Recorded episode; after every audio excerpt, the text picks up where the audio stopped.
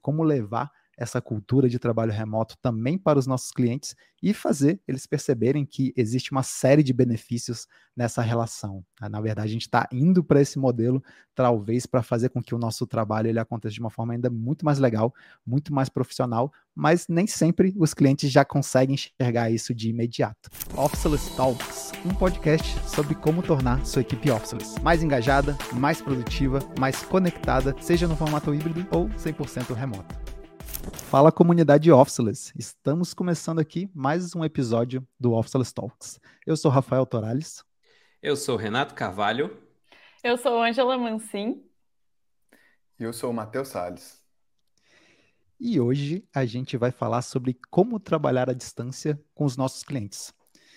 A gente já sabe que existe um, um grande desafio né, em trazer essa cultura de trabalho remoto para dentro da nossa equipe e talvez exista um desafio ainda maior que é, ok, a gente, dentro da nossa equipe, a gente tem muito mais controle sobre a nossa forma de comunicar, né, sobre as ferramentas que a gente vai utilizar no dia a dia, sobre os rituais que a gente cria, mas e com os clientes? E na verdade, muitas vezes não é com um cliente específico, muitas vezes a gente tem que lidar com vários clientes. E como fazer isso acontecer? Como levar essa cultura de trabalho remoto também para os nossos clientes e fazer eles perceberem que existe uma série de benefícios nessa relação. Tá? Na verdade, a gente está indo para esse modelo, talvez, para fazer com que o nosso trabalho ele aconteça de uma forma ainda muito mais legal, muito mais profissional, mas nem sempre os clientes já conseguem enxergar isso de imediato. Então, esse é o grande tema, a gente vai abordar bastante aqui de como que a gente consegue levar essa mentalidade, essa relação para trabalhar muito bem com os nossos clientes também no dia a dia. E a primeira pergunta que eu queria já jogar na roda aqui para os meus hum. amigos, meus companheiros é: é possível levar essa cultura de trabalho remoto? Né, também para os nossos clientes, como que a gente pode fazer eles perceberem aí que existe de fato benefícios da gente trabalhar dessa forma?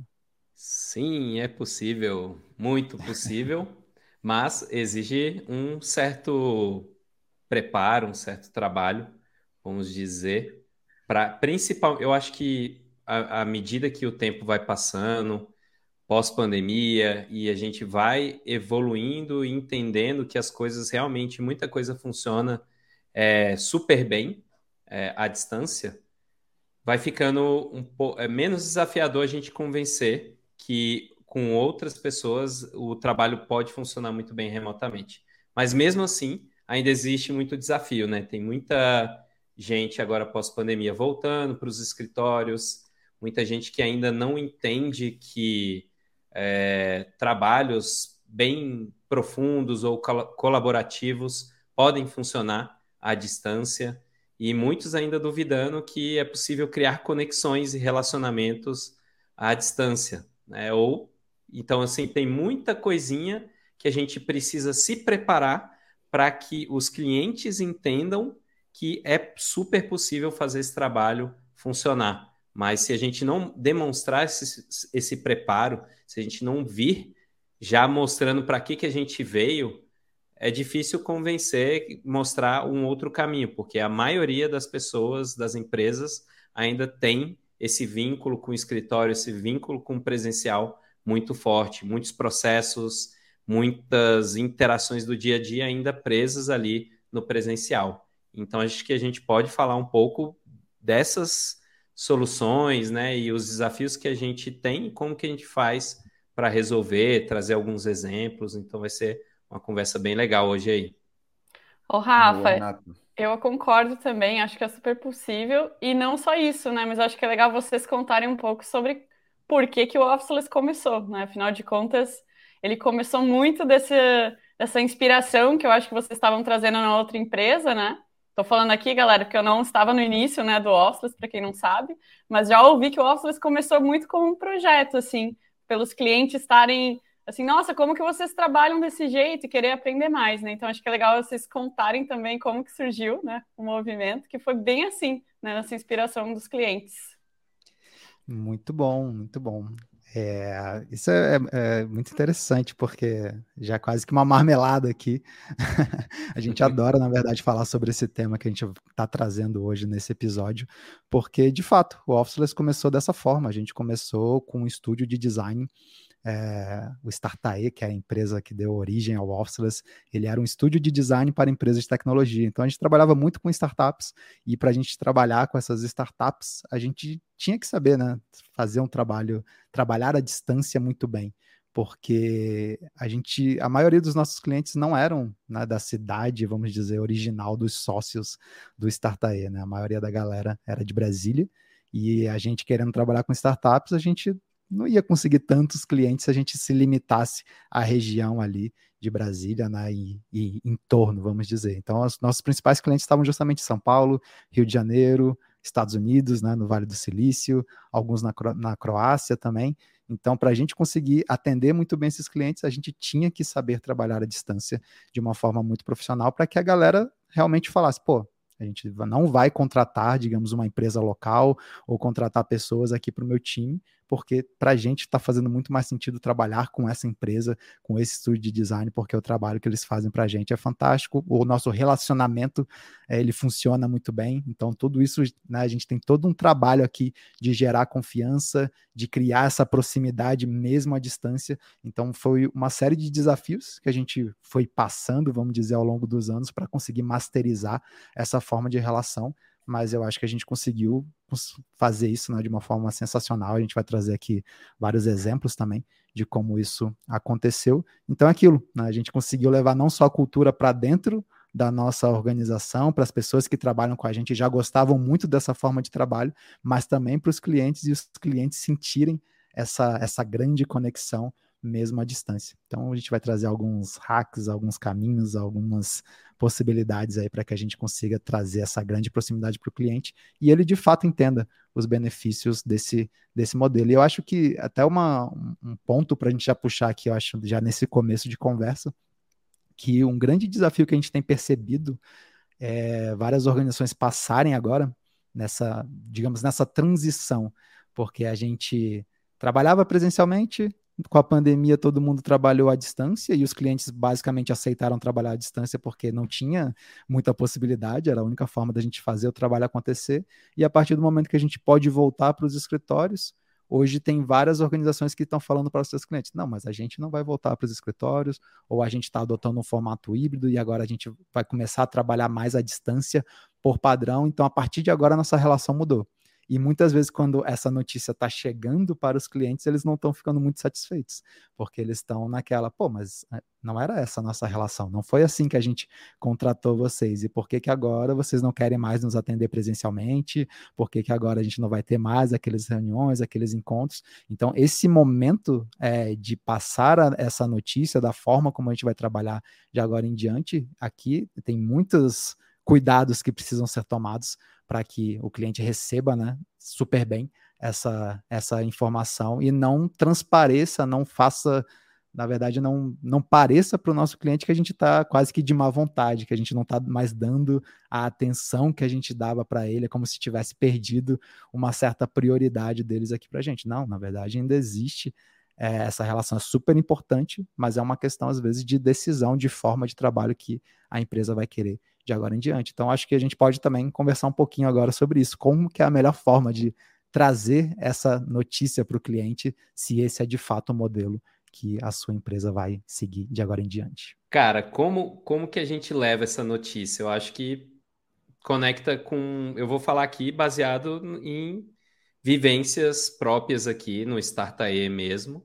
E eu acho que com esses aprendizados a galera consegue levar isso para é, situações como essa que você citou, né? De tá rolando uma transição e como que a gente comunica isso. E para comunicar, a gente precisa estar tá muito bem preparado do que que a gente vai falar, como a gente vai falar e mostrar que essa solução que a gente está trazendo vai trazer mais vantagens do que desvantagens, né? E não ficar parecendo aquilo que você comentou, Rafael, de parecer que, pô, a galera não quer nem mais vir aqui me ver, não quer me ver, quer, tá querendo ficar mais distante e tal.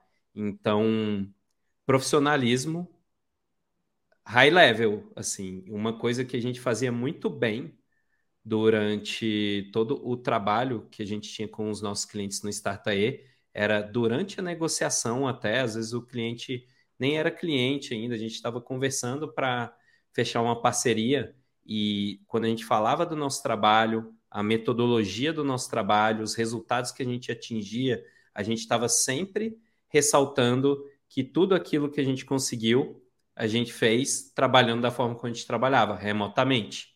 E a gente, inclusive, demonstrava para o cliente também que não era porque que a gente trabalhava remotamente que a gente não se encontrava com eles também presencialmente. Então, antes mesmo de fechar uma negociação, a gente tinha um slide de vendas, assim, não era é um slide de apresentação sobre como a gente trabalhava, sobre essa metodologia nossa. E a gente já trazia uma série de quebras de objeções nessa, nessa apresentação, nessa comunicação que a gente estava fazendo ali. E se a gente já começa a conversa dessa forma, trazendo é, algo que a gente consiga demonstrar, comprovar, mostrar, mostrar os cases ali, o cliente vai sentir muito mais confiança. E talvez, assim, tenham, tenham casos mais extremos. Talvez nesse tipo de relacionamento que você citou, onde já tinha, às vezes, um pedaço ali baseado no, no presencial, talvez tenha que ser pensado numa transição um pouco mais suave, concordo, assim, Renato. de tipo, é, aos pouquinhos você vai educando o cliente, né?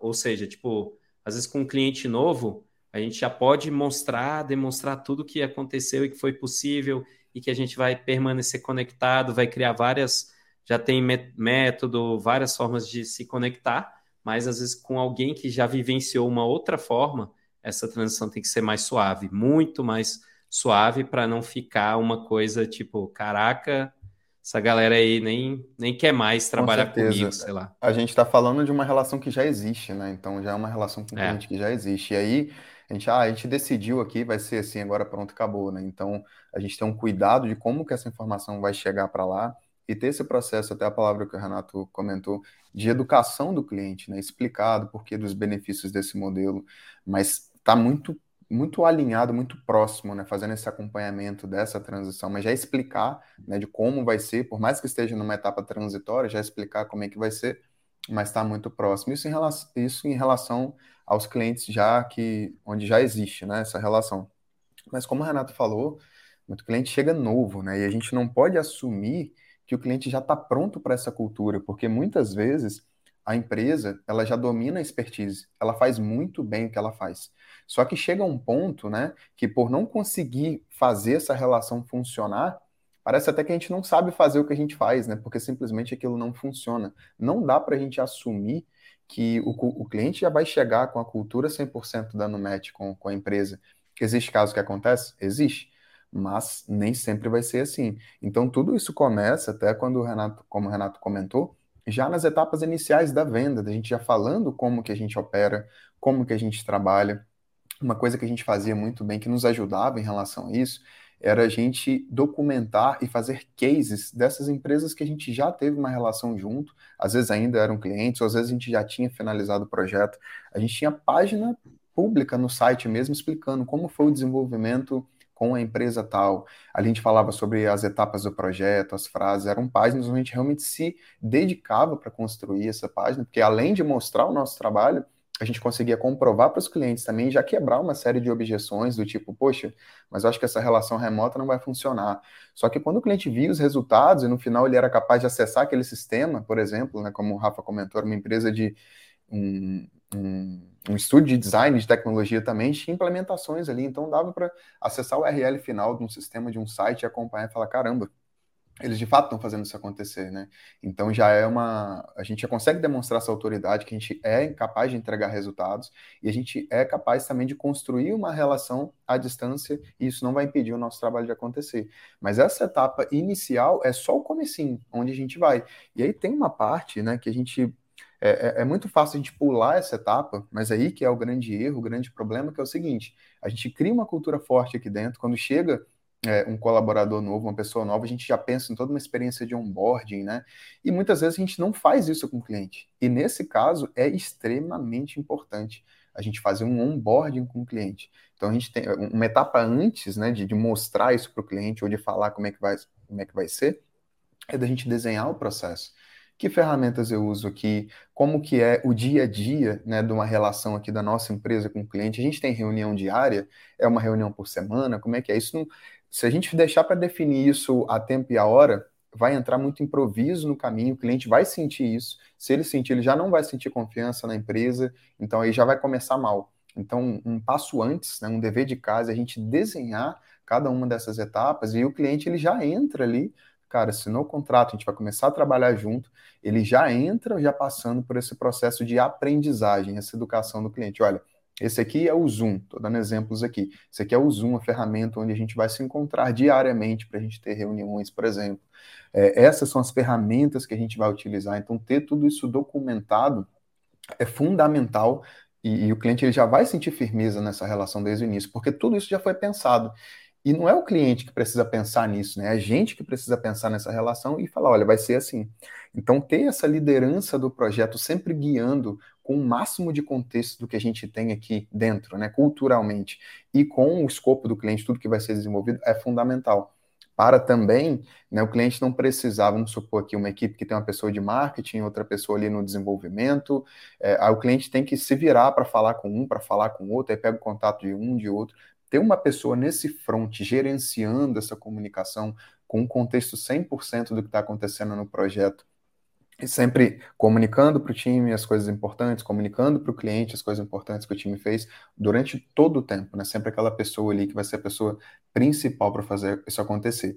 Então, é uma coisa que envolve sim bastante dedicação e bastante trabalho, mas isso é importantíssimo porque essa relação ela vai começar muito bem e isso vai fazer com que seja uma relação de longa duração e também vai ser, no final de tudo, né? Vai ser mais um projeto que candidato aí para virar um case também, onde a gente vai fortalecendo. Então é muito importante a gente mostrar para o cliente que a gente tem total controle do que está acontecendo aqui. Né? Não somos amadores, não estamos. Cada cliente a gente usa uma ferramenta diferente, cada cliente a gente lida de um jeito diferente. No final, o resultado disso aí vai ser caos total. Então a gente dedicar um momento para a gente desenhar essa experiência, uma experiência muito boa com o cliente, isso é fundamental. E como até o Renato comentou, né? Tanto para clientes de transição ou para clientes novos, a gente também não precisa é, cancelar essa etapa de um encontro ou de uma etapa presencial, que também pode acontecer e que também é fundamental.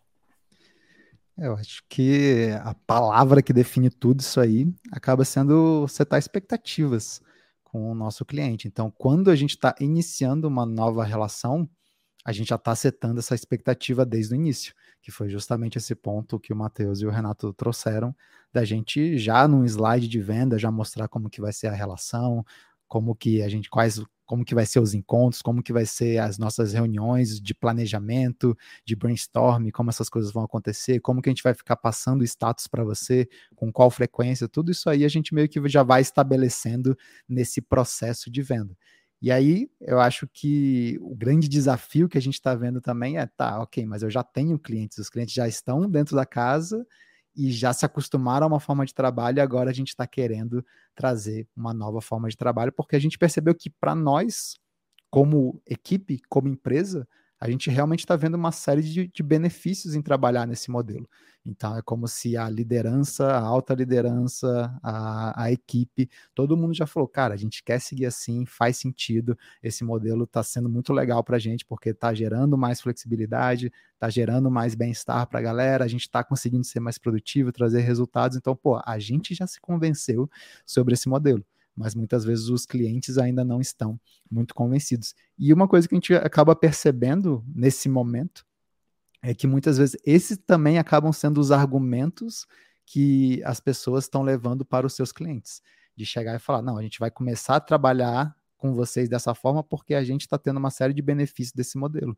E por mais que faça sentido, para o cliente, isso não é tão relevante assim. E é aí que eu vejo que ele quer sentir o benefício do lado dele também, né? Exatamente. Então, esse é um, um trabalho de quase que uma revenda que a gente tem que fazer para os nossos clientes. A gente vendeu lá no início, a gente iniciou esse contrato, essa relação, e talvez tudo estava fluindo muito bem. Mas agora, nesse momento em que a gente vai vai começar a trabalhar de uma nova forma, a gente precisa fazer uma revenda para que o cliente entenda por que, que a gente está indo para esse caminho. E nesse momento de revenda, de novo, a gente vai ter que trazer os benefícios, mas principalmente os benefícios para o cliente. Por que, que seguir nesse formato agora vai ser legal para nossa relação e como você pode se beneficiar disso. E muitas vezes as empresas elas estão esquecendo disso, elas estão falando, cara, para a gente tá legal assim, a galera tá muito mais feliz assim, então a gente vai seguir assim, se você não quiser, lamenta. E aí acaba faltando um pouquinho dessa empatia.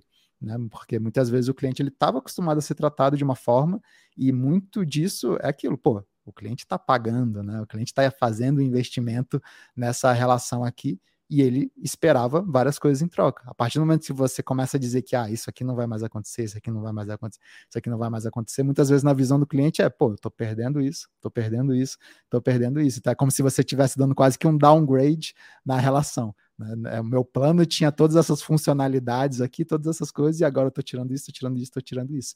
Então, como que a gente não transmite essa sensação para o cliente e como que a gente fala, não, na verdade a gente está trocando isso por isso, isso que acontecia dessa forma, agora vai acontecer dessa forma.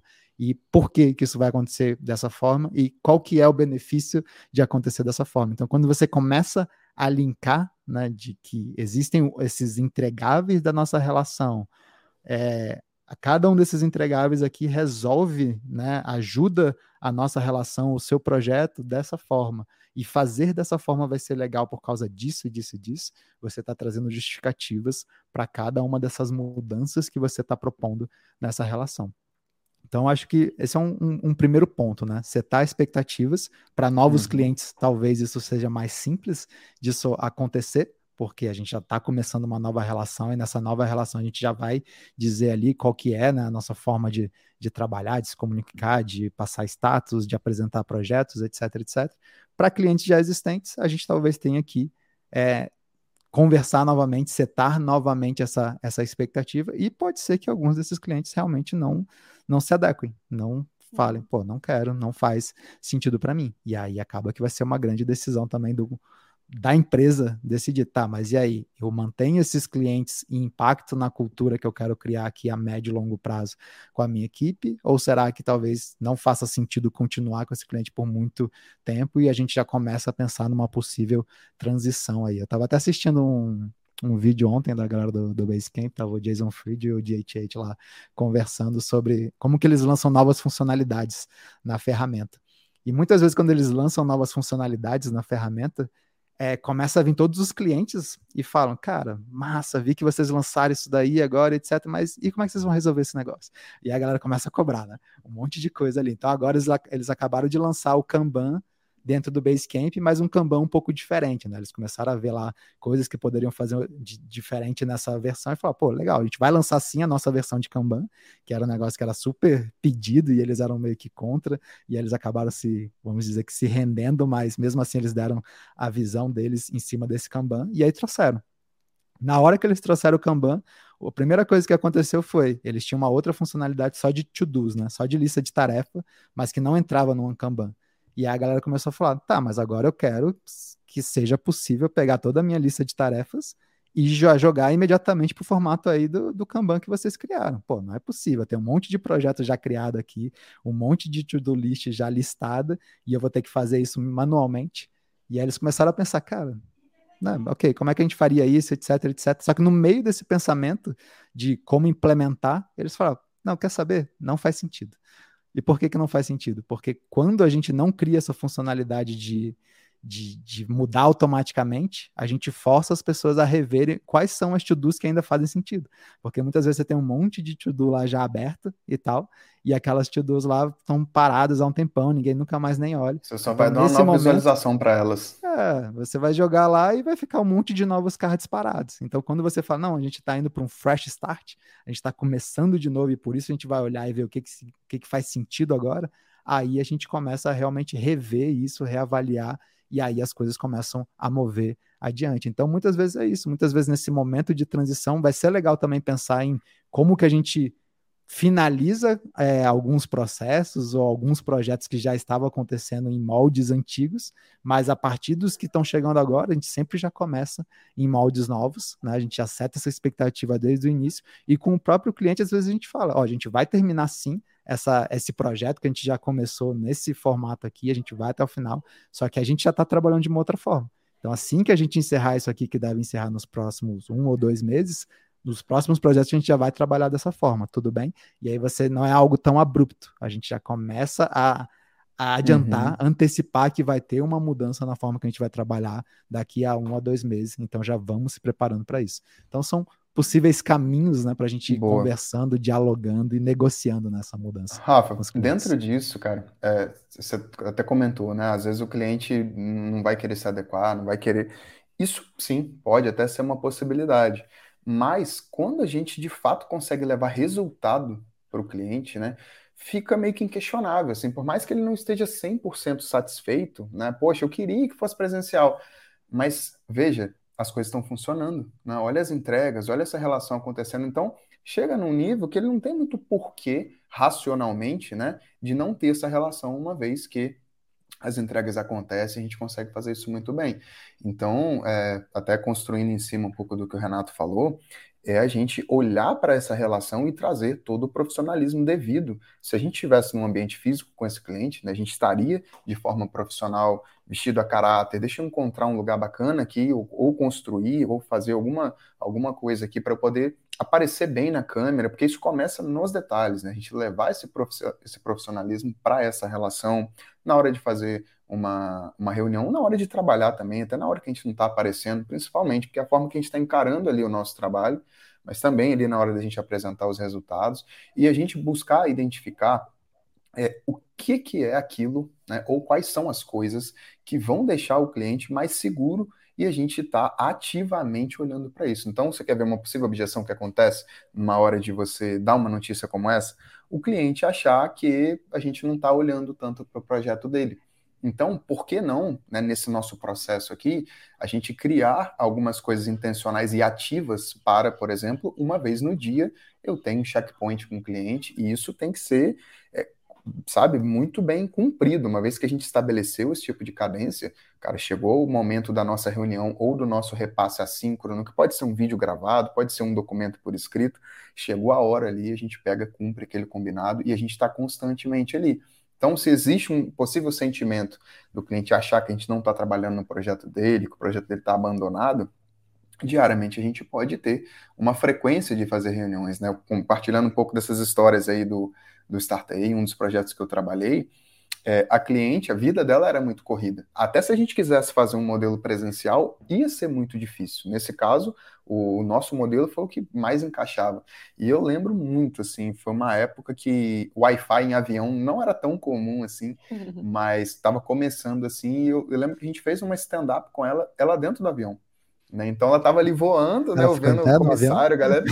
Ela estava no avião, a galera passando do lado e a gente aqui compartilhando tela, ela pelo celular dela ali acompanhando os resultados do projeto. Nesse projeto em especial, a gente tinha um combinado que diariamente a gente tinha um repasse, né? É, é o que o pessoal do, das metodologia, metodologias ágeis chamam de stand-up meetings, né? Então a gente tinha um repasse diário para elas sobre tudo que tinha acontecido. Então, nessa ocasião, eu liderava esse projeto. Então, eu tinha sempre todo o contexto de tudo aquilo que estava acontecendo com o time e do que estava rolando no projeto também. E aí a gente tinha sempre esse repasse, mostrando qual era o nosso planejamento ao longo da semana, em qual ritmo a gente estava, se a gente estava com algum problema, alguma dificuldade, e fazer isso acontecer. Um outro ponto que fortalece também isso aí, Rafa, porque o que, que acontece? Em alguns desses projetos, às vezes não é só você e o cliente.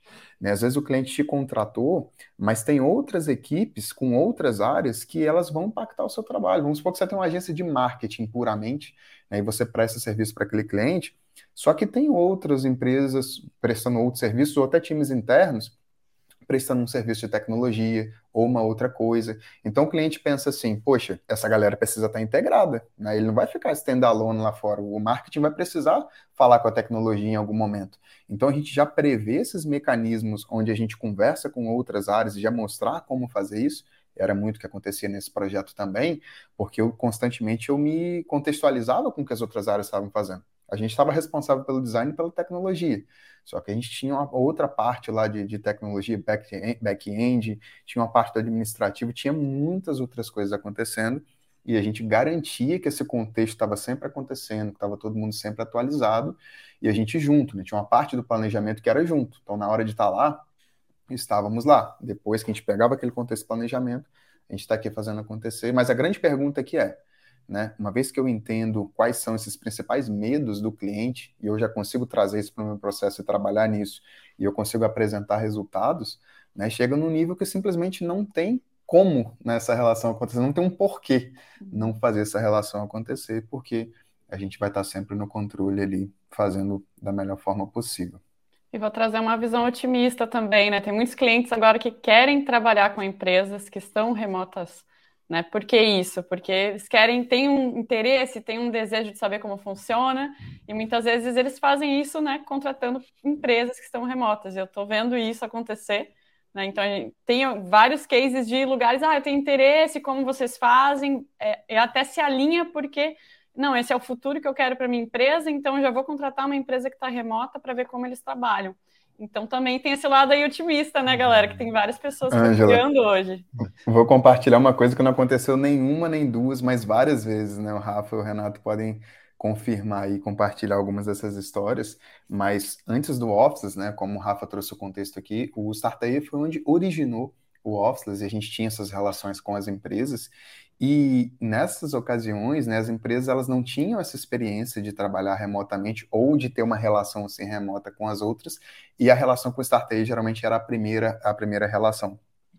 E, e aconteceu um processo de conversão com esses clientes aí, né? No final, do meio para o fim ali, eles já estavam contratando. Todo mundo se tornava officeless. Pregando Todo mundo se tornava officeless. A galera plugava na gente ali, saía officeless, né? Então isso era muito comum. eu né? vou dizer que isso não era nem só com clientes, mas também com empresas fornecedoras que a gente contrata. Então, no, no próprio, uhum. nos primórdios do officeless, então a gente tinha um time todo, né? Uma operação acontecendo ali no Startae, e a gente começou o como um side project ali do Startae, né? No começo ali tinham poucas pessoas envolvidas e a gente precisava fazer o trabalho de marketing, de postar conteúdo nas redes sociais, etc. E a gente contratou uma empresa de marketing para nos ajudar, né? Para trazer esse reforço aqui. E essa era uma empresa que também estava ali nos seus primeiros anos de vida, vamos dizer, e já estavam indo para o famoso escritório, né? começaram ali com trabalhando dentro de um coworking e aí a partir disso já estavam considerando tá, mas a gente vai abrir a nossa sede em breve. Aquele sonho é antigo. Onde que vai ser, é, uhum. o caminho clássico, o, o, script de vida das empresas, né? E aí quando eles começaram a trabalhar com a gente, a gente começou a trabalhar à distância e ficar falando sobre trabalho à distância ali o tempo todo. E as meninas elas foram aprendendo bastante, né, em como fazer isso, como é, criar esse relacionamento e fazer tudo isso funcionar muito bem à distância. E isso foi gerando cada vez mais confiança para elas, de, pô, legal, trabalhar com a galera do Office à distância assim tá funcionando bem, né? É assim que eles conduzem algumas reuniões, é assim que a gente faz reuniões ali de brainstorm, então a gente usa o Mural, começa ali a colar algumas ideias, algumas paradas, então tem todo um processo criativo que a gente pode conduzir aqui fazer. Então, vários dos workshops que normalmente a gente faz ali presencialmente, a galera colando post-it, etc., você começa a trazer todas essas coisas também é, para um, o meio digital. E a gente vendo várias coisas acontecerem de uma forma super bacana, só, pô, legal. Vou começar a implementar isso com os nossos clientes também. E começaram a fazer isso. A hora que começou a já ter confiança ali com os clientes que eles já tinham, começaram a, pô, por que a gente não pega clientes agora de fora da nossa cidade também? E aí começou, começou, e hoje em dia, né, é, é, elas até colocavam no site, né, a gente é um estúdio nômade é, de marketing aqui. Por quê? Porque elas mesmas adotaram essa filosofia, né, até uma das sócias acabou mudando de cidade, era de Porto Alegre, foi morar lá em Floripa, depois dessa mudança aí, começaram a contratar pessoas para a equipe cada vez mais também, de vários locais do Brasil, e isso já é um dos grandes benefícios do trabalho remoto, que pode ser não só para a empresa, mas ela pode justificar isso também para os seus clientes, que é, cara, a gente tendo esse modelo de trabalho, a gente contrata os melhores profissionais para nossa equipe, independente de onde eles estiverem. Então, oh. isso é verdade para a empresa e isso é verdade também para o cliente. De falar, ó, eu poderia trazer aqui um designer, um desenvolvedor, é, uma pessoa de marketing, alguma coisa aqui da nossa região, mas sinceramente talvez nem seja a melhor de todos. A gente tem um outro candidato aqui numa outra cidade muito melhor que se a gente trabalhar nesse formato aqui, a gente vai conseguir ativar ele e colocar ele para trabalhar diretamente no seu projeto. Que, que você acha? E aí você já começa a trazer esses benefícios diretamente ali para o cliente disso acontecer. Então foi algo que foi muito natural, né? Acabou acontecendo para elas. Elas começaram a pegar clientes de vários lugares do Brasil e começou a seguir uma história muito parecida com a própria história do Startup, de ter clientes de vários lugares, ter profissionais da equipe ali de vários lugares e você realmente gerando essa conexão muito forte entre eles. E aí eu acho que a gente entra em outros pontos é de como gerar de fato essa conexão mesma distância, porque tem a ver com as práticas que a gente faz ali no dia a dia, de como que a gente conversa com o cliente, qual ferramenta que a gente vai utilizar de comunicação, se a gente traz o cliente para as nossas ferramentas, se a gente vai para as ferramentas do cliente. Então, tudo isso aqui já é, é um próximo tópico para a gente trazer que dá muito pano para manga. E até e aí, será que faz sentido a gente visitar esses clientes presencialmente, né? É, fazer isso acontecer ou trazer eles para visitar a gente? O escritório, a gente precisa ter o um escritório para passar o profissionalismo ou não? Então são alguns pontos aqui que a gente pode trazer para a roda também. E Boa, Rafa. Cara, queria só fazer uma transição aí entre esses assuntos. Então, uma última questão que eu acho que ela reforça muito sobre essa questão da transição, porque tem muita coisa aqui que a gente fala que ele é benefício para uma organização que resolve ir para um formato híbrido ou trabalhar 100% remotamente, de 100% distribuído, que ela também vai atender esse tipo de relação, por exemplo, quando a gente presta serviço para algum cliente. Então, isso que você citou é, não são coisas distantes, porque a gente de fato viveu isso. Né? Quando eu, por exemplo, estava nesse mesmo projeto, é, eu falando do interior do Rio de Janeiro, tinha ali acho que pelo menos umas três pessoas em Brasília, quatro, e chegou um momento do projeto que eu estava precisando né, de um trabalho muito específico. Tinha que ser que alguém, alguém que mandava muito bem e não era muito fácil achar esse perfil. E aí, a, a, gente que abraça essa responsa, né? Essa outra empresa que está prestando esse serviço que abraça essa responsa. E, e, eu acabei encontrando uma pessoa extremamente talentosa que, que, morava, mora ainda lá no interior do sul, né, da região sul do país. Então a gente estava fazendo tudo isso acontecer. O cliente ele simplesmente não precisava se preocupar com isso. E a gente não se limita, só reforçando o que você falou, porque o que a gente está falando aqui são coisas que na prática a gente viveu e fez isso acontecer. Então, toda essa manutenção dessa relação com o próprio time, a construção dessa relação com o próprio time, a gente fez isso acontecer do lado de cá. E aí, colocando um último benefício aqui, que é benefício para o cliente também, que a gente fazia, é, quando a gente trabalha remotamente, uma ótima prática é a gente documentar tudo aquilo que a gente está fazendo. E, e, tudo isso vira entregável para o cliente. Então, dependendo do cliente, e foi esse caso desse mesmo cliente, é, era um projeto que ele recebeu um grande aporte, um grande investimento e existia uma obrigação de reportar para os investidores o progresso do projeto. E como a gente já trabalhava remotamente, né, eu gerei um compromisso da nossa equipe, da nossa empresa com o cliente. Toda sexta-feira, uma hora da tarde, eu emitia documento formal, com print de tela, GIF, tudo que a nossa equipe tinha executado ali naquela semana e isso era, assim, é, cumprido à risca, né? Inclusive, se você é membro da comunidade Office, eu tenho uma aula lá onde eu falo sobre esse documento, a construção desse documento, que se chama Heartbeat. Você consegue acessar lá, eu até mostro um desses exemplos desse mesmo projeto. E isso aí era cumprido à risca, e esse mesmo documento, sem tirar nem pôr, ele era apresentado para esses investidores. Então, olha como é que isso se torna benefício para o cliente também, porque na prática, o cliente que teria que estar constantemente olhando para tudo que está acontecendo para poder reportar. Cara, já tinha isso pronto. Né? O nosso combinado ali até então era só ter esse documento em inglês. Mas isso mesmo a gente já fazia aqui e já mandava lá. Então, muito disso, né? E aí, agora fazendo essa, essa transição, tem até um. Saiu uma reportagem agora em, em agosto desse ano da Forbes, né? Five ways to build positive client relationships while working remotely. E muito do que ele traz, né, é como não fazer essa relação ficar só uma relação fria de trabalho, né?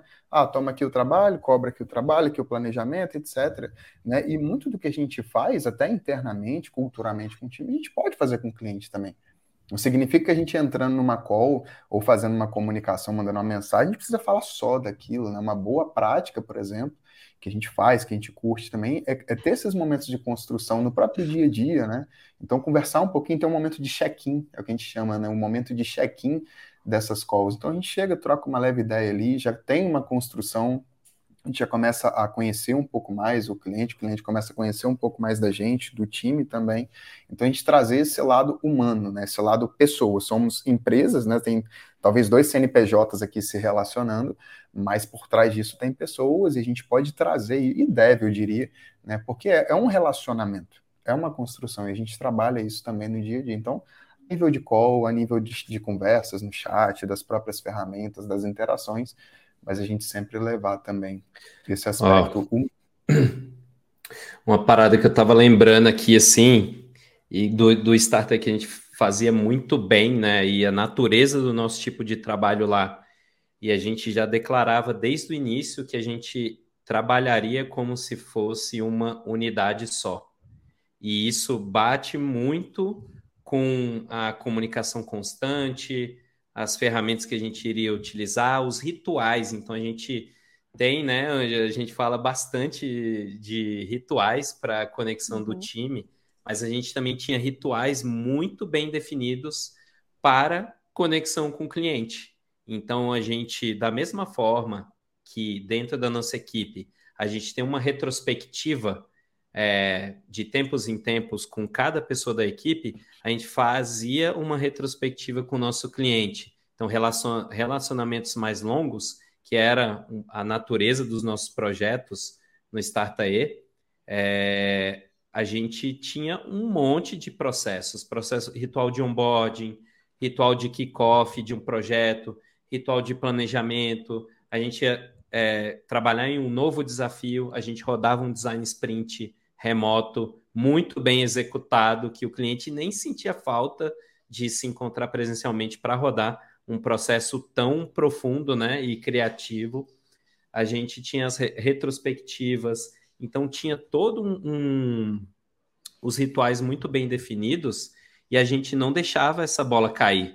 Essa comunicação constante que o Matheus falou, os heartbeats, ou seja, cada semana, no final da semana, tinha um resumo de tudo que a gente fez, detalhado, comunicação diária constante, né? Até chegar ao ponto de você realmente ser tão íntimo e tão próximo do cliente como se fosse da própria equipe. E aí começa a rolar a zoeira, rolar GIF, piadas, às vezes a gente encontrava, tinha cliente, né, Rafael, o Tim mesmo, lá do Vale do Silício, da, de São Francisco, cara, a gente já trabalhou com ele em muitos projetos, assim, de longa, longo períodos, e a gente ficava trocando várias ideias de várias outras coisas, assim, tipo um, um cafezinho mesmo, uma conversa de cafezinho, e ele se amarrava, ele tinha equipes em outros lugares assim, mas ele se amarrava em interagir com o nosso time. Ele se amarrava em ver a gente colocando em prática esses rituais e esse profissionalismo em cada coisa que a gente fazia. E isso já leva realmente a conexão e o relacionamento com, com o cliente para outro nível. E aí não era só o líder, o, o líder do outro lado, mas eram as outras pessoas envolvidas no projeto do outro lado da empresa que a gente também criava um relacionamento. Isso era muito, muito massa. É, até um Boa. ponto muito importante nisso daí que o Renato trouxe é porque nessa nessa mudança que muitas empresas estão passando de adotar um formato de trabalho remoto, muito se fala da gente trabalhar por resultados. Né? Então, cara, o que interessa agora é a gente tra trazer resultados. Se os resultados estiverem acontecendo, né, todo o resto não é tão relevante assim. Mas existe alguns poréns nesse caminho aí que eu acho que vale muito cuidado. Porque, por exemplo, nesse, nesse exemplo que o Renato trouxe dessa relação com o Tim, que foi um dos nossos clientes aí lá do Vale do Silício, e foi, cara, foi uma relação de muito longa data, por quê? Porque ele mudou de várias várias vezes de empresa, ele assumia lá a liderança em novas startups e a primeira coisa que ele fazia, ele lembrava da gente e falava: então, galera, estou assumindo aqui agora a liderança nessa startup aqui, vou precisar montar um time desse jeito, desse jeito, e aí, vamos nessa? E a gente ia passando quase que de startup em startup com ele, mantendo essa relação. E por quê? Não só pelos resultados, não só porque o, o trabalho que a gente entregava era muito bom, mas por conta do processo, por conta do relacionamento que a gente tinha de desenvolvimento desse projeto. E isso é o que traz muita confiança para o cliente, porque ele sabe que ele não está andando às cegas, de chegar e falar: ah, passei aqui, a gente planejou que esse vai ser o projeto, aí agora a galera some por umas duas, três semanas e de repente chega aqui com o resultado final. E muitas agências são acostumadas a fazer algo parecido, né? De pega lá o briefing com o cliente, se fecha na caverna lá e faz uma super campanha e depois uma mega outra apresentação, que é para criar aquele efeito wow no cliente. Só que muitas vezes esse efeito wow, ele pode ir para o lado positivo ou para o lado negativo, né? Você pode também chegar e ver, wow, que bosta, né? Não era isso que a gente queria. Então, muitas vezes a gente consegue é, tirar isso da frente a partir do momento em que a gente tem encontros mais frequentes, a gente está alinhando o caminho ali mais frequentemente. E muitas vezes isso é contraintuitivo, porque a gente fala, pô, eu vou trazer um, um, um projeto não finalizado para o cliente? Será que ele vai entender para onde eu estou indo? Será que eu vou passar profissionalismo em trazer algo pela metade, ao invés de trazer algo refinado já para ele, para ele, já que ele está me pagando, ele está querendo logo que eu traga a solução completa, perfeita para ele. E muitas vezes, na verdade, não. Quanto mais você tiver essa, esse bate-bola, quanto mais a gente for alinhando o caminho, mais rapidamente a gente vai entendendo se a gente está indo na direção certa ou não. Então, esse tipo de relação criada com o cliente é super importante para que no final a gente chegue no resultado e aí não vai ser beleza, aquele efeito wow de tipo, cara, que surpresa, nem imaginava que a gente estava chegando aqui, mas aquele efeito wow de, pô, esse era o resultado que eu precisava e porque a gente foi alinhando ali no dia a dia, semana a semana, a gente realmente conseguiu chegar nesse resultado dentro do prazo esperado, ao invés de gastar todo o prazo num caminho para chegar lá, às vezes, no final desse prazo e falar, pô, não era esse caminho, preciso do mesmo prazo de novo para vir com uma nova solução. E a gente vai se frustrando, se frustrando. Então, essa questão do relacionamento é extremamente importante. E aí a gente entra num desses tópicos que a gente trouxe aqui, né? Que é e aí, como que a gente faz essa comunicação acontecer?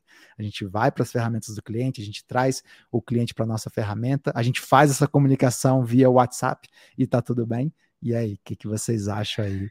Rafa, é Rafa e Renato, de né? gerar essa que, relação. Hum. Rafa e Renato que trouxeram essa história do time, é, eu vejo que muito da gente conseguir ser bem sucedido para conseguir criar essa relação, né, que ela estende é, até ali o, só o que é o trabalho, é, ela acontece porque a gente tirou um monte de fricção desnecessária, que é justamente essa pergunta que você fez.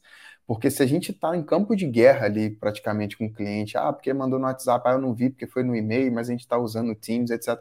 Cara, a gente vai ter que estar tá o tempo inteiro gastando uma energia absurda e a comunicação ela vai estar falha, com certeza.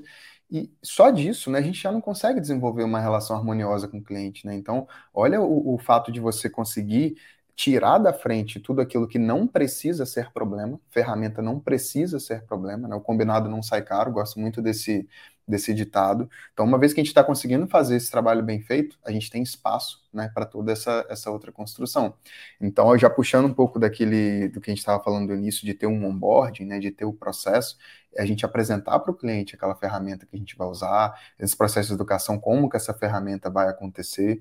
Então, já tive a oportunidade de trabalhar num projeto onde cada um assumiu as suas próprias ferramentas e era um cenário muito comum, de repente, você ser adicionado num grupo de WhatsApp. Esse foi desafiador, de... hein, Matheus? Eu lembro desse muito, aí. Muito desafiador. Você era, você era adicionado num grupo de WhatsApp, de repente, no meio da tarde, você estava ali focado. E aí, quando você ia entrar para ver depois, já tinha mais de 120 mensagens ali, tinha rolado muita coisa, e no final a galera já tinha até marcado uma call e já estava te chamando, só estava faltando você lá. Né? Só que nesse caso, o WhatsApp nem era a ferramenta oficial. Começou a, a galera começou a criar um monte de grupinhos separados, começou a, a boicotar o projeto de alguma forma, né? Porque a galera estava ali, queria ali e tal. E a gente, foi bem, como o Renato falou, foi bem desafiador.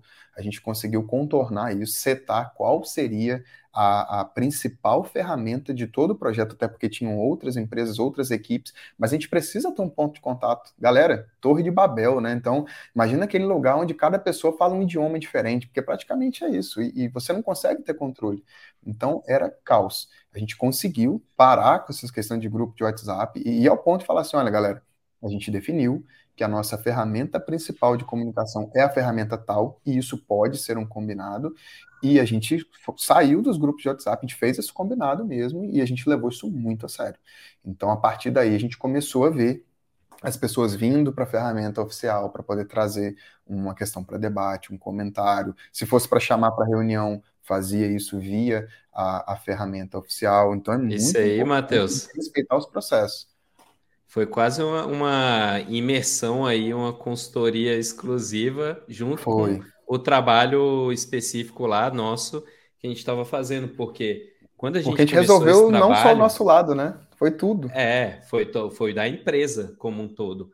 Mas o que, que rolou? Que eu, um complemento interessante nesse desafio. A gente começou o relacionamento com esse cliente e era uma startup e ela era uma startup ainda pequena. Ela foi crescendo, amadurecendo ela foi, trazendo, é, ela foi amadurecendo e a gente era o time de design e de desenvolvimento é, front-end do projeto, mas aí o time deles foi crescendo, crescendo, crescendo. Eles começaram a trazer outras empresas. Aí trouxe uma empresa só de back-end, uma empresa só para fazer API com blockchain, e uma Ixi. empresa só de não sei o quê, e vários só de dentro, vários grupos dentro da própria empresa aparecendo, várias áreas. E aí começou a pipocar do nada, então a gente tinha um combinado, ó, a gente está nessa ferramenta e bora sim. E depois a empresa foi ganhando novos desafios e complexidade, e com isso eles foram usando qualquer solução assim, ah, WhatsApp, grupo para isso, WhatsApp, grupo para isso. Ah, entra no Zoom, aí começou a virar aquele desafio que muita gente hoje está tendo, de é, comunicação é, instantânea, né? Pensamento de tudo é urgente para agora, se não respondeu é porque não está trabalhando, é, confusão da informação espalhada em tudo quanto é lugar.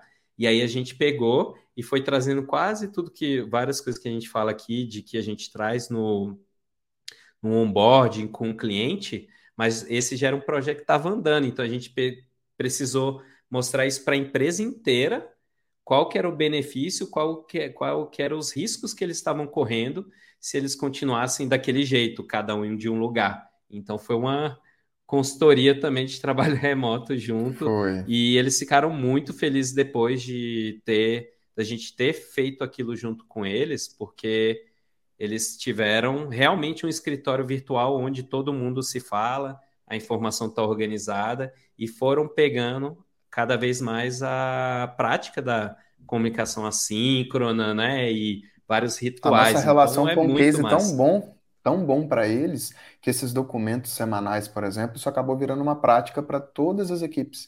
Então, no final, e com isso a gente conseguiu eliminar é, uma reunião, né? Eu lembro que a gente tinha uma grande reunião, porque todo mundo entrava. Levava era uma grande inteira. reunião no início, é, era uma grande reunião no início da semana e uma grande reunião no final da semana. Uma para falar do planejamento, outra para falar dos resultados. E uma vez que a gente conseguiu masterizar esses, esses processos da documentação e tudo mais, isso virou uma boa prática para todos os outros, né? Então, cada vez mais os times iam entrando nisso, gente, isso virou um grande combinado desses documentos e a gente conseguiu não precisar ter uma reunião. Então, imagina, essa é uma reunião que envolve a empresa toda, sexta-feira a tarde inteira, segunda-feira manhã inteira. Né? A gente conseguiu não ter uma dessas. Imagina o, o, o quanto que isso se, se, se transfere aí, né, para energia, para custo, ou nesse caso de investimento, a gente de fato colocando isso no lugar certo. Então a gente não precisava mais ter uma dessas reuniões, a gente ficou com uma só, que também depois foi bastante otimizada, mas é, é um desafio por vez, né? A gente foi fazendo isso acontecer e no final a gente estava com uma operação bem estruturada. Isso aí foi uma consultoria mesmo, hein? Vocês estão de parabéns, porque foi um trabalho dobrado. Eu ia fazer uma pergunta relacionada a isso, né? Porque beleza, a gente vai e entra no mesmo canal do cliente, estamos então na mesma ferramenta, né? E aí, como é que a gente muda essa expectativa de atendimento imediato, né? Ah, responder na hora, né? Que agora, às vezes, o cliente até vê que você está, dependendo da ferramenta, que você está ali, né? Está online. Como que a gente né, ensina para ele essa comunicação async? Vocês têm alguma sugestão aí? Boa, isso também, isso também era um combinado. Então, a gente, como no final a gente sempre teria uma reunião com o cliente, né? É, isso já fazia com que ele não precisasse ficar o dia inteiro querendo saber o que estava acontecendo. Olha um exemplo, né? Já foi o caso da gente não ter esse processo, às vezes, da reunião, e às vezes até tendo, mas o cliente não estava bem educado, entre aspas, digamos assim, que o cliente estava querendo fazer as ferramentas de novela, né? A galera deve lembrar aí, porque hoje a gente tem ferramentas tipo o Figma, o Sketch, outras ferramentas que dá para você ver o que, que a outra pessoa está fazendo, Dropbox, etc. E aí começam a surgir práticas que não são legais. E, e aí já é importante a gente já dar o tom para aquilo ali. Porque senão o cliente quer olhar, ah, eu vi que a última vez que você atualizou o documento faz 10 minutos, você não tá trabalhando. Então, esses últimos 10 você não estava trabalhando. Uhum. E aí a gente começa a entrar num, num, num lado que não é legal. Acredito. É um lado que ele é bem tóxico. É raro, mas acontece muito. Big Brother, Big Brother de designer. Exato. Deus. E aí o cliente já, já partia para cima da liderança e falava, cara, o que está vendo? Porque não está rolando atualização no projeto. E aí, é claro que isso vai variar muito do tipo de trabalho que a gente está oferecendo, mas quando é um trabalho que envolve criatividade, né, não significa você ficar ali no, no Dropbox o tempo inteiro fazendo coisa, porque às vezes você precisa parar, você precisa fazer um brainstorm, você precisa encontrar com o time para conversar, para trocar ideia. E nesse momento você não está no Dropbox atualizando documento, nesse momento você está fazendo essa parte criativa, por exemplo, né? Então, muito da energia, da liderança, e eram projetos que desgastavam muito, né? Quando o cliente vinha com isso. Mas é importante a gente já setar o tom e não ficar com medo, né? Não, calma aí então, deixa eu atualizar. Não, não é por aí. A gente precisa setar o tom de como que é o trabalho, como que vai funcionar, já setar essa expectativa. Não significa, né, que, que a gente tá trabalho tá de educação constante, ficar... né? 24 horas disponível né, para responder durante todo o tempo. A gente está usando esse tempo para trabalhar, para gerir, para executar, para fazer tudo. Então a gente sempre tinha isso e durante a reunião a gente falava sobre o, o planejamento do dia. Indo um pouco além também, né, falando desse profissionalismo, todas essas camadas que a gente está falando da importância de a gente ter se fortalecido, a gente desenhava e traduzia isso em ferramentas, um roadmap de tudo aquilo que a gente queria alcançar. Por quê? O que, que, é muito comum nessas relações também? Começamos ali a relação e, de repente, muito comum nos mundos de startup, e tem que ser assim mesmo, daqui a três semanas, um mês, o cliente chegava e falava assim, galera, ó, a gente vai precisar mudar tudo aí, a gente já precisa de uma funcionalidade nova, porque eu consegui uma parceria com outra empresa, etc. E isso é o tipo de coisa que deixa qualquer gestor maluco, né? Só que como a gente já tinha esse roadmap é, já desenhado com essa expectativa, com esse calendário e tudo mais, a gente trazia sempre, sempre, isso é muito importante, trazer o cliente para o processo. Tem a ver com o que o Rafa estava falando do UOL, né? A gente se encontra no início, tem um, um, shake hand ali, a gente aperta a mão, daqui a seis meses a gente volta com um projeto que já nem atende mais expectativas. Então, como que a gente resolve isso? A gente trazia o cliente para o processo, né? Mas aí, não no formato de microgerenciamento, no formato de acompanhamento, né, e, e, dessa execução. Então, cada vez que era trazido um, um, tipo de mudança dessa, não tem problema, vamos rever aqui o roadmap. Então, era uma cena muito comum é, compartilhar a tela e falar: olha aqui, nessa semana, nossa expectativa é de atender essa funcionalidade, isso e isso. Para a gente colocar isso aqui, ó, nossa expectativa é de talvez levar duas semanas aqui. A gente vai precisar empurrar isso aqui. Então, era sempre um combinado. Então, o cliente ele faz parte também de todo o processo. Isso é muito importante. Então, até para você tomar esse tipo de decisão, ó, sai isso e entra isso, o cliente está totalmente de acordo. Não tem aquela é, quebra de expectativa do tipo, poxa, mas você falou que ia entregar tal e tal. Então, a gente já desenhava o processo e o projeto para ele comportar mudanças na execução, que sempre acontecia, sempre vai acontecer. Seria ingenuidade a gente achar que, que não é assim. Então, já prever isso também é muito bom. E tudo isso nos dá segurança. Se você pega e mostra o roadmap, né? É diferente você falar, ah, tá bom, vou ver aqui, vou colocar lá e tal. E, cara, no final você vai estar tá dando sim para uma coisa que vai comprometer toda a sua operação e depois vai, tudo vai desandar.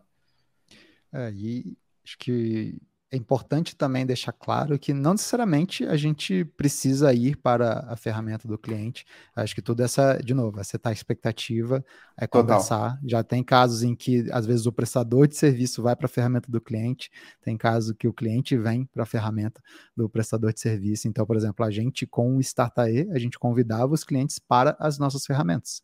Então a gente já tinha tudo lá organizadinho, a gente sabia exatamente como que ia fluir a comunicação, como que a gente fazia o upload de arquivos, como que a gente mandava ali os heartbeats, que são né, essas, essa geral da semana, o que, que aconteceu. Então a gente já tinha um processo muito bem estabelecido, que era muito mais fácil para o cliente vir para a nossa ferramenta do que a gente ir para a ferramenta deles. Agora, com o Officeless, a gente contrata uma série de fornecedores também que trabalham com a gente ali no dia a dia e muitas vezes também é mais fácil trazer eles para as nossas ferramentas do que a gente ir para a ferramenta deles. Então, tudo isso vai numa questão de organização, quem está mais preparado, quem já tem mais aquele processinho já desenhado e a gente está trazendo às vezes um fornecedor para nos ajudar um processo já construído nosso, ou a gente vai entrar no processo desse prestador de serviço. Então, tudo isso vai impactar nessa decisão. Porque muitas vezes você chega e está contratando uma empresa para executar um projeto para você. Às vezes vai fazer mais sentido você entrar no processo dessa empresa que já tem né, um, um processinho criado para entregar aquele projeto. Às vezes não, às vezes a gente já tem um processo criado aqui, mas às vezes a gente não tem o número de pessoas necessário para executar aquele projeto e a gente está contratando uma empresa para trazer esse reforço. Só que ele vai entrar num processo nosso já criado. E a gente vai e traz ele para cá. E eu acho que um, um grande contraponto também em tudo isso que a gente está trazendo aqui, porque isso é o mundo ideal. A gente conseguir ir para essas ferramentas, aproximar essa comunicação. A gente até tinha meio que um, um lema né, no Startup que a gente botava até no nosso site, né? There is no you or us, we are a team. Né? Então, tipo, a gente sempre falava isso, de que a gente não, não tinha muito essa relação de cliente e prestador de serviço. A gente tentava ao máximo trazer uma relação de um time único. A gente é um time por acaso você tá na, você tem a sua empresa, a gente tem a nossa empresa, mas nesse projeto aqui a gente é um time só e a gente está falando ali de igual para igual, né? A gente está tentando trazer, tirar o máximo de fricção para que essa comunicação aconteça da melhor forma. Só que existem outros casos também, porque normalmente nessas relações a gente está falando de relações mais longo prazo. A gente está entrando com, com esse cliente para trabalhar em um ou vários projetos e, e a gente está falando aqui de relações às vezes de seis meses, né, três, seis meses, um ano ou mais. Então aqui a gente sabe que a gente vai ter essa relação constante. É realmente como se estivesse trabalhando um time só mas muitas vezes vão ter empresas que vão prestar um serviço ali de algo mais, mais imediato. Eu vim aqui, fiz isso aqui, em uma, duas semanas eu entreguei o que precisava e cada um para o seu lado. Então, faz sentido nesses casos a gente chegar e, pô, vamos trazer o cliente para a ferramenta, a gente vai para a ferramenta. E às vezes, em muitos desses casos, o que a gente vê é que talvez aí um WhatsApp ele é justificável, né? Porque aí você chega e fala, cara, aqui a gente vai trabalhar dessa forma, é essa entrega que vai acontecer. Às vezes você tem um, um broker, né? E um broker às vezes é uma pessoa que você elege para fazer essa ponte entre o cliente e o time. Então, assim, sempre tem, às vezes, é, é como se fosse o broker de cada lado, eles estão se falando ali e eles criam, de fato, uma, uma fricção intencional que é eles se falam e eles passam demanda de, é, demandas de um lado e para o outro ali, e a gente não precisa estar tá envolvendo todo o time, não precisa estar tá ali todo mundo participando. Então a gente tem que entender que existem esses casos também, e nesses casos aí, às vezes, um WhatsApp ali vai fazer essa, essa comunicação acontecer de uma forma fluida, sem muita fricção, de ah, agora faz onboard, traz a pessoa para a ferramenta, explica como a ferramenta funciona, porque nem sempre a ferramenta também é tão intuitiva assim. Muitas vezes para quem a gente usa, a gente gosta muito de usar o Basecamp aqui, mas para quem tem esse primeiro contato com o Basecamp, às vezes fica altamente perdido ali, tá? Mas e aí, o que, que, que é cada quadradinho desse, como que eu uso? Então, vale a pena a pessoa passar por um onboard para a gente entregar um trabalho ali de uma semana? Às vezes não vai fazer sentido. Então, é, é importante levar essas coisas em consideração na hora de decidir o quanto a gente vai envolver é, essas pessoas nas nossas ferramentas ou não. E mesmo para relação de longos, longo prazo, eu diria também que vale a pena o pensamento de, ok, a gente traz o cliente para participar de todas as ferramentas que a gente usa, ou a gente foca às vezes na ferramenta de comunicação, onde a gente está passando ali, né, constantemente o status, projetos, é, versões que ele pode ver, né? Manda um link onde ele pode visualizar ali o material de design, ou pode é, visualizar algo funcionando, né? É, que ele, ele vai num link, ele consegue mexer no projeto, alguma coisa assim, enfim, depende do trabalho que você está prestando serviço, mas enfim, você está compartilhando ali coisas que o cliente vai ter acesso e vai poder interagir e dar o feedback, mas entre passar disso e começar a envolver o cliente, por exemplo, em ferramentas de, de design, no nosso caso, em ferramentas de, de programação, onde você a pessoa está vendo lá né, os códigos que foram enviados para o servidor, etc. Tudo isso aí tem que ser pensado, porque senão às vezes a gente está trazendo o cliente e dando a oportunidade para ele justamente para gerar esse microgerenciamento que, dependendo da cultura que você tem na sua empresa, nem você quer ter esse microgerenciamento com as pessoas Vai que tá trabalham com um você. Problema. E você está jogando isso para o cliente fazer esse microgerenciamento, e aí ele vai cobrar de você como liderança, e você vai ter que cobrar das suas pessoas, e aí é um efeito cascata, né? E aí é, você, aí é o cliente trazendo a cultura dele para dentro da nossa empresa, ao invés da gente blindar isso. Então, tudo isso aqui são pontos que vale a pena a gente considerar aí na hora de envolver os clientes nas ferramentas. Dentro disso, até, Rafa, um complemento é, é a gente primeiro considerar o que, que faz sentido, mas a gente já dá uma expectativa, né? De novo, volta a palavra, já dá uma expectativa muito clara se a gente está dando o, o acesso para essa pessoa, é, o que, que, é esperado, por exemplo, se ah, isso aqui é para quando, quando você precisar de algum desses documentos, alguma coisa assim, ou para quando a gente precisar de feedback assíncrono, por exemplo, aqui e tal. Então a gente passa isso. Né? Ah, a gente vai usar cinco ferramentas aqui, eu estou mandando um acesso das cinco para o seu e-mail, e aí deixa o cliente decidir como que ele vai fazer isso, se ele vai ficar com aquilo aberto o tempo inteiro. Então também um trabalho nosso, aí se aplica até para relações de mais curto prazo ou de mais longo prazo. E um complemento bem importante aqui em relação a isso. É, Parte do nosso trabalho, de novo, isso atende às duas, dois tipos de, de relação, curto, médio ou longo prazo, três até é a gente, apesar de envolver o cliente no processo de decisão, isso não significa envolver o cliente e deixar ele ali, porque ele precisa do tempo dele para as coisas. Então, parte dele ter delegado essa função para a gente é que ele está confiando que a gente vai conseguir fazer aquilo ali muito bem. Então, não dá para a gente esperar que a gente está colocando um cliente, seja num grupo do WhatsApp ou numa outra ferramenta aqui, para ele ficar o dia inteiro, porque o time vai discutir ali. Então, para chegar no final do dia, 200 mensagens, deixa o cliente se virar aí e ver o que, que foi então, é, e talvez nem seja interessante, né? O, o cliente está envolvido em todo esse processo de construção. Então, parte da nossa responsabilidade é a gente sim pegar aquelas 200 mensais, mas pegar o filé, né? E no final aquele output para a gente fazer para o cliente, olha, esse aqui, né? Foram os alcançados e tal. Agora, participar do processo de discussão, de etc, etc. A gente também precisa poupar o tempo do cliente. A gente precisa muito sempre pensar nisso, né? Porque não necessariamente mostrar que a gente está executando, etc, é colocar ele em tudo lá, porque aí é, é um, a gente tem diversos malefícios, até alguns o Rafa comentou, da gente fazer isso. Então, como a gente extrair o que de fato importa, e aí a gente pega e leva, também mostrando que para a gente chegar naquele filé, né, a gente uhum. passou por muita coisa. Não há, se foi só isso que vocês fizeram, não, mas peraí, uhum. né? Tipo aquela, aquela história lá do chaveiro, né? Cara pega, consegue destravar lá a parada em 5 segundos, ele cobra um valor, fala, pô, mas foi só isso, né? Para poder chegar aquilo ali, uhum. qual parafuso que você aperta, né? Qual, uhum. qual coisa que você faz? Então, a gente conseguir uhum. gerenciar muito bem isso aí. Tem até um artigo que fala aí porque que o Elon Musk ama e-mail, né? E a gente mesmo aqui direto fala, não, né? E-mail não faz sentido para comunicação interna, etc, etc.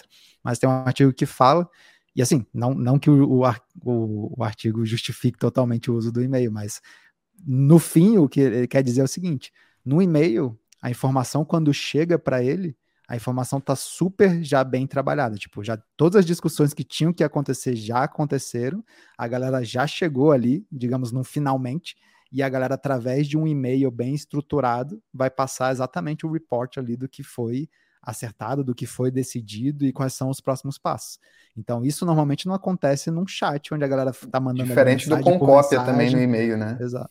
É, e, e aí fica esse caso, né? e, e, muitas vezes é isso, você meio que está delegando o entendimento de toda uma discussão para alguém que não precisa estar tá participando daquilo ali no dia a dia. Então, no nosso caso, a gente substitui esse e-mail, digamos que resume tudo, por um heartbeat, que é uma mensagem assíncrona dentro da ferramenta, porque com tópicos de mensagem a gente consegue fazer isso muito bem.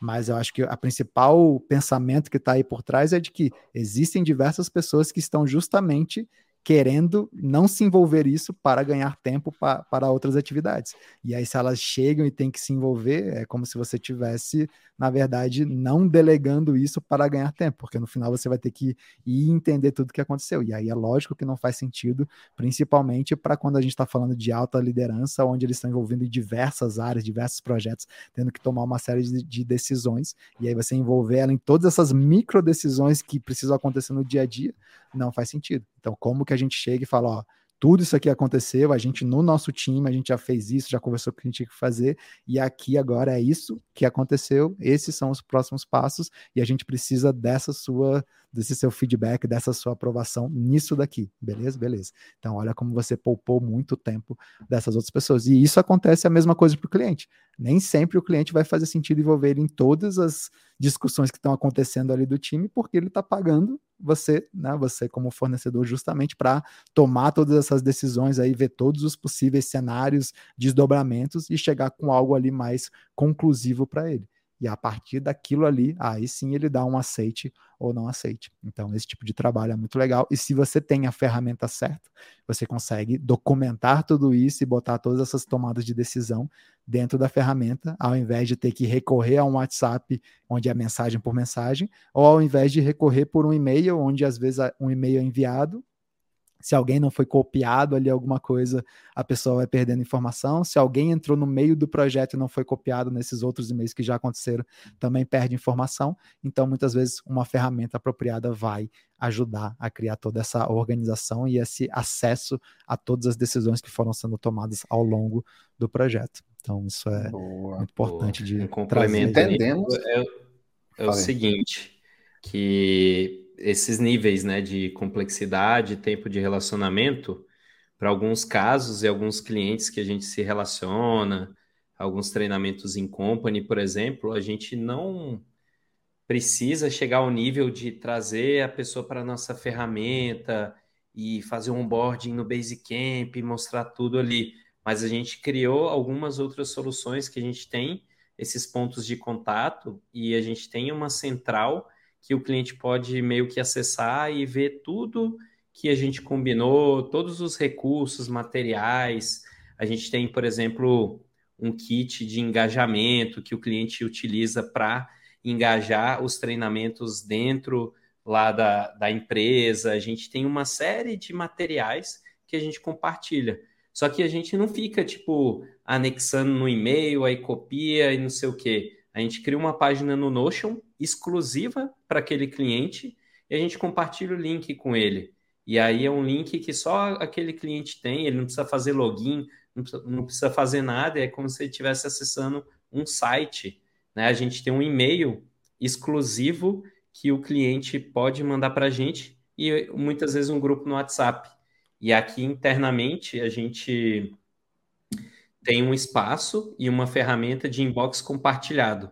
Nessa ferramenta, todas as pessoas ali do nosso time de sucesso do cliente que tem um relacionamento com ele acessam ali sempre que tem uma mensagem nova, a gente tá, é, a gente consegue acompanhar e dar o suporte para o cliente, continuar a comunicação. Então, até para tipos de relacionamento diferentes, às vezes um tapinha na ferramenta ou o processo que a gente utiliza, a gente consegue se manter próximo, mas com simplicidade, né? E com as ferramentas que os clientes estão acostumados a utilizar. E um, uma, um temperinho extra, por exemplo, de usar uma ferramenta de inbox, com, inbox compartilhado, é que se alguém do nosso time ficou doente, ou estava em relacionamento com o cliente e, sei lá, não pôde aparecer no dia, teve algum problema, a gente recebe aquele e-mail na nossa ferramenta ali e outra pessoa do time pode dar continuidade na conversa. Não é tipo, ah, eu estou no meu e-mail do Oscillers ali com o cliente e tudo que está acontecendo está só entre os dois. E se acontece alguma coisa, o cliente fica sem poder ter assistência. Então a gente resolveu tudo isso também através de adaptação ali de processo e ferramentas para esse tipo de contexto e desafio que a gente tem aqui. Então, realmente complexidade do, do projeto, tempo de relacionamento e as necessidades específicas. Tudo isso influencia em como a gente vai lidar no dia a dia com os clientes.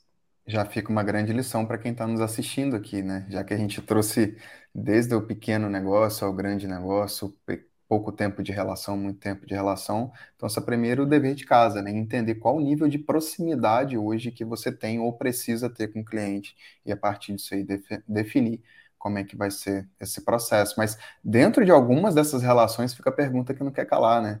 E aí, será que faz sentido visitar o cliente, ter algum encontro presencial em algum momento? Se Fala tudo aí, funciona remoto, né?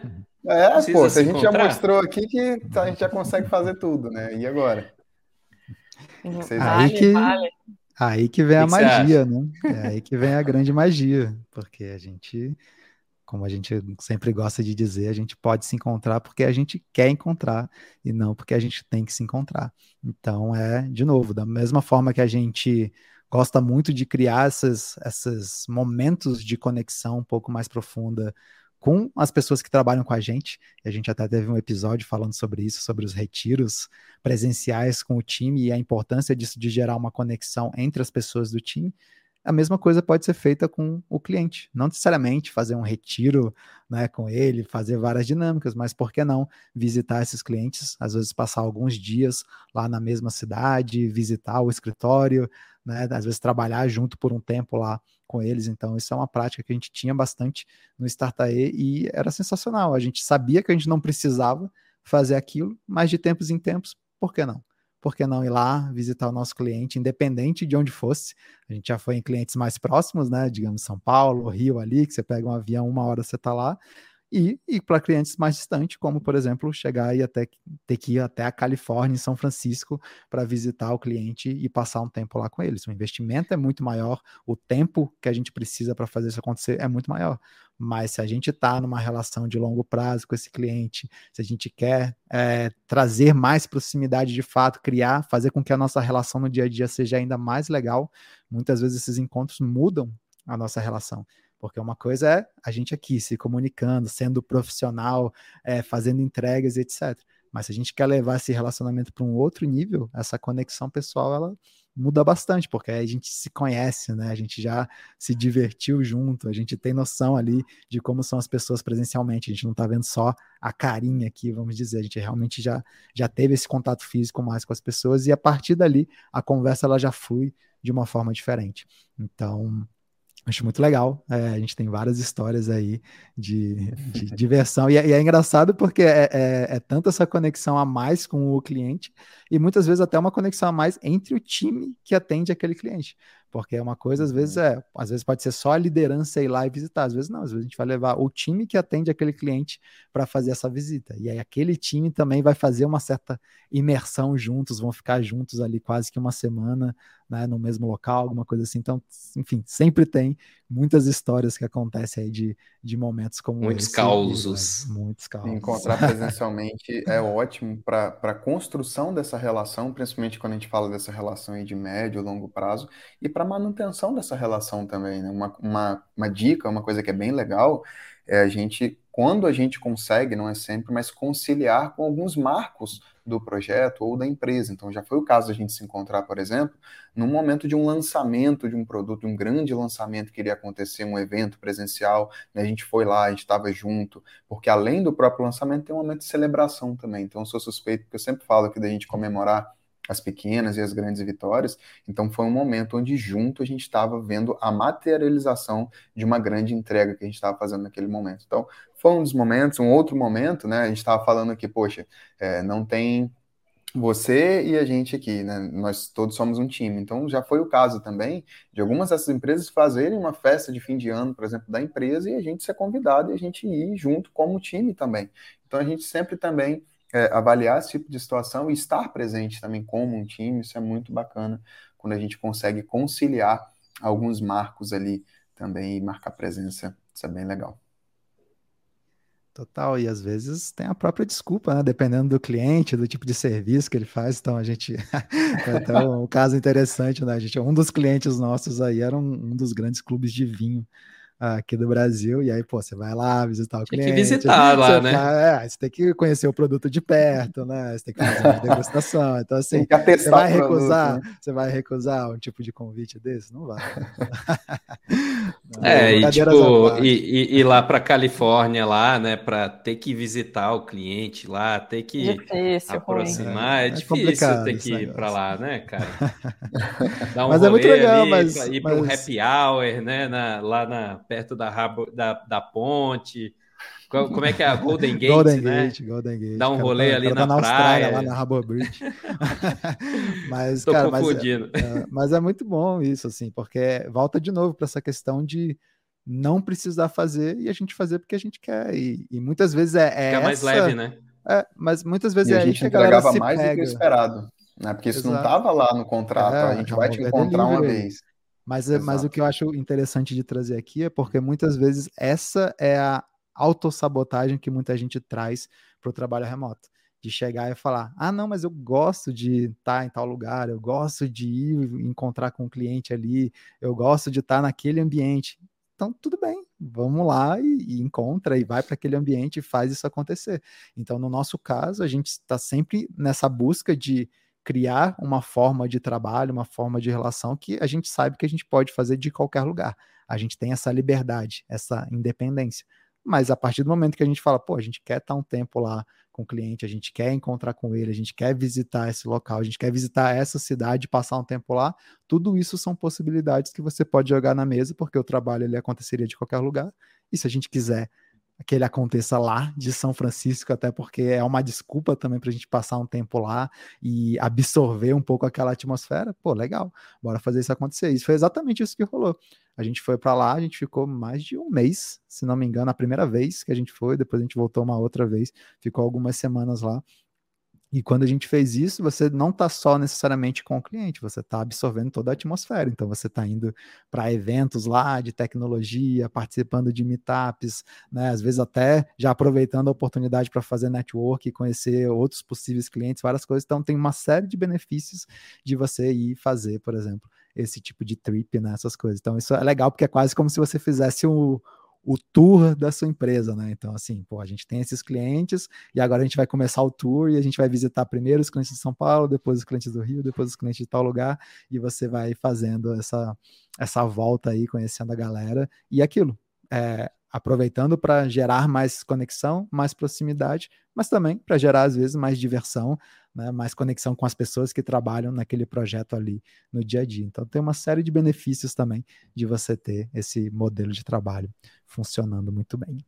E acho que a gente já está caminhando aqui para reta final, final, final. Tem mais algum ponto aí que vale a pena trazer antes da gente encerrar esse episódio? Eu queria falar uma coisinha que eu reparei aqui em tudo, todas as ideias que a gente trouxe, na verdade, é muito relacionada à postura, né? Postura profissional, assim, de estar sempre à frente. Então, pô, vamos pensar na estrutura, né, que a gente vai trabalhar, onde a gente vai se comunicar à frente, né, do cliente, talvez trazer ele para, se for o caso, trazer para ele ele para esse universo, treinar ele, mas sempre estar tá pensando um passo antes dele, né? Ele não chega e fala assim, ah, como vão ser as reuniões? Não, ó, as reuniões vão ser assim, o que, que você acha a gente fazer isso, né? Sempre muito aberto. E também gostei de algo que vocês falaram, que a gente claro, independente se é, a gente vai ter muito tempo de relacionamento com o cliente ou não, acho que a gente também tem uma postura de se preocupar com as metas dele, né?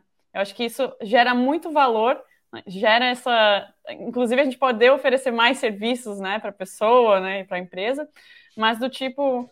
Pô, e aí, né? Ouvir dele, ter esse espaço que muitas vezes, como um fornecedor, a gente não se preocupa, né?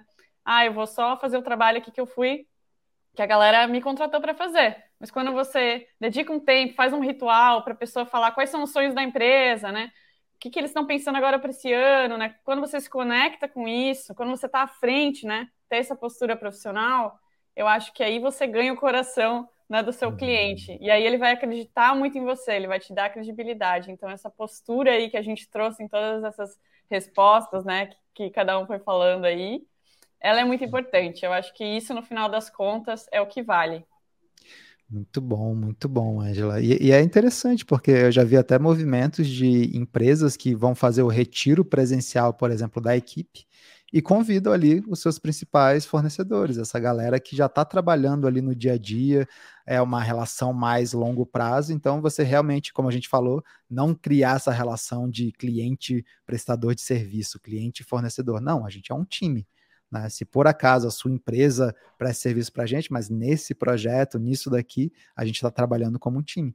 E quando a gente tem é, vários dessas, dessas empresas que trabalham com a gente mais longo prazo, a gente já tem uma relação é, maior, muitas vezes faz sentido convidar eles também para participar aí de um retiro, porque a gente tem essa oportunidade de aproximar ainda mais também eles com as pessoas que trabalham ali no dia a dia e para gerar mais essa visibilidade de, ok, mas vocês estão nos ajudando nesse projeto, mas o que, que esse projeto tem a ver com, sei lá, o propósito da empresa ou a grande missão que essa empresa tem. E quando a gente consegue trazer essa galera cada vez mais para perto, eles vão sendo muito mais envolvidos além digamos, da entrega que foi acordada, além do projeto que foi acordado. Não, eu entendo que esse projeto se conecta com essa meta aqui da SOKR, que se conecta com essa visão aqui que eles têm para o final do ano, que se conecta com esse grande propósito deles. Porra, que legal.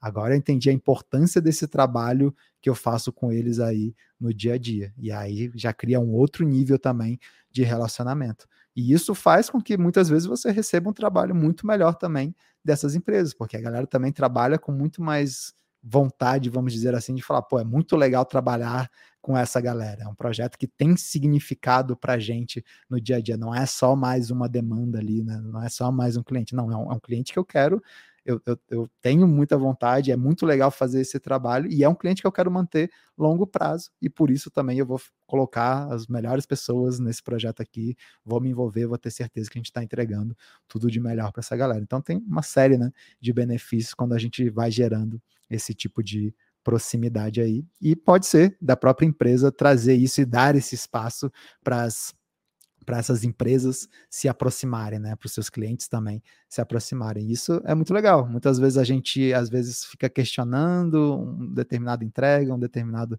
fornecedor, mas será que a gente está criando esse espaço para que eles entendam, né? Qual que é a entrega esperada e como aquilo vai ajudar num grande resultado que a gente tem, porque aí a gente entra numa outra discussão, dá um episódio só para isso, que é a gente falar desses níveis, né, que a gente vai entrando nesse relacionamento. Uma coisa é a gente entrar ali só para fazer as entregas que, ah, fui contratado para isso, se eu fizer essa entrega tá tudo bem. Outra coisa é a gente ir num nível maior mesmo de, pô, quero me envolver nos resultados que essa empresa tem. E aí é outro tipo de conversa, é outro tipo de relacionamento, é outro tipo de comunicação que pode acontecer muito bem, sim, à distância. Assim como a gente já faz isso acontecer com a equipe, isso a gente consegue fazer com as pessoas e empresas que trabalham com a gente também à distância. Boa. Então, vamos fechando, galera. Acho que chegando. Bora aqui... fechar.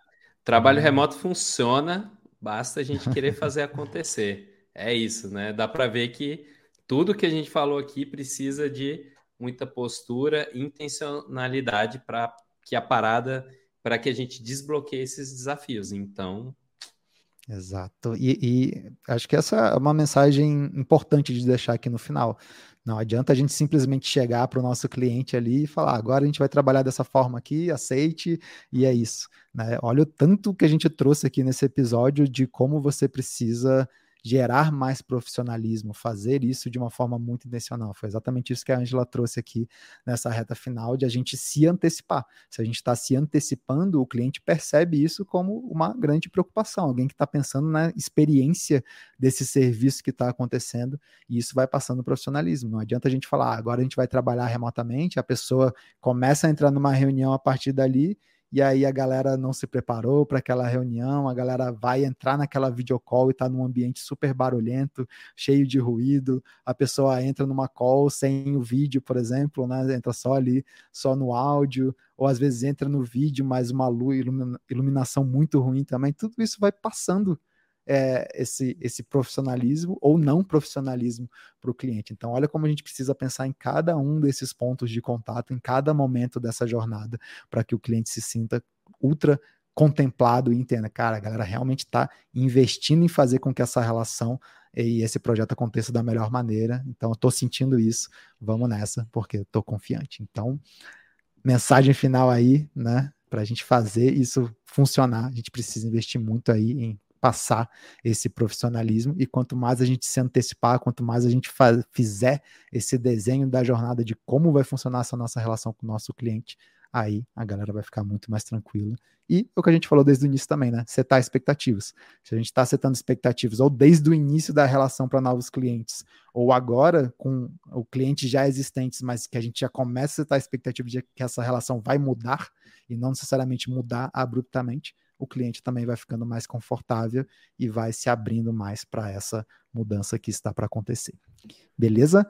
Então, galera, estamos chegando aqui ao final de mais um episódio. E se você quiser ficar por dentro aí de mais conteúdos de como trabalhar à distância de forma profissional com a sua equipe, não deixe de seguir a gente lá nas redes sociais, arroba no Instagram, no LinkedIn, no YouTube, estamos em tudo aí. Então não deixa de seguir a gente lá. E se você quiser conhecer um pouquinho mais aí também dos nossos treinamentos para lideranças e para equipes, não deixe de acessar o nosso site officeless.cc e dar uma olhadinha lá nos programas, nos treinamentos que a gente tem e estão acontecendo por aí. Eu sou o Rafael Torales. Eu sou o Renato Carvalho. Eu sou Ângela Mancin. E eu sou o Matheus Salles. Um grande abraço para você que continuou com a gente até aqui. A gente te aguarda no próximo episódio. Tchau, tchau. Valeu. Valeu. Até mais. Uh.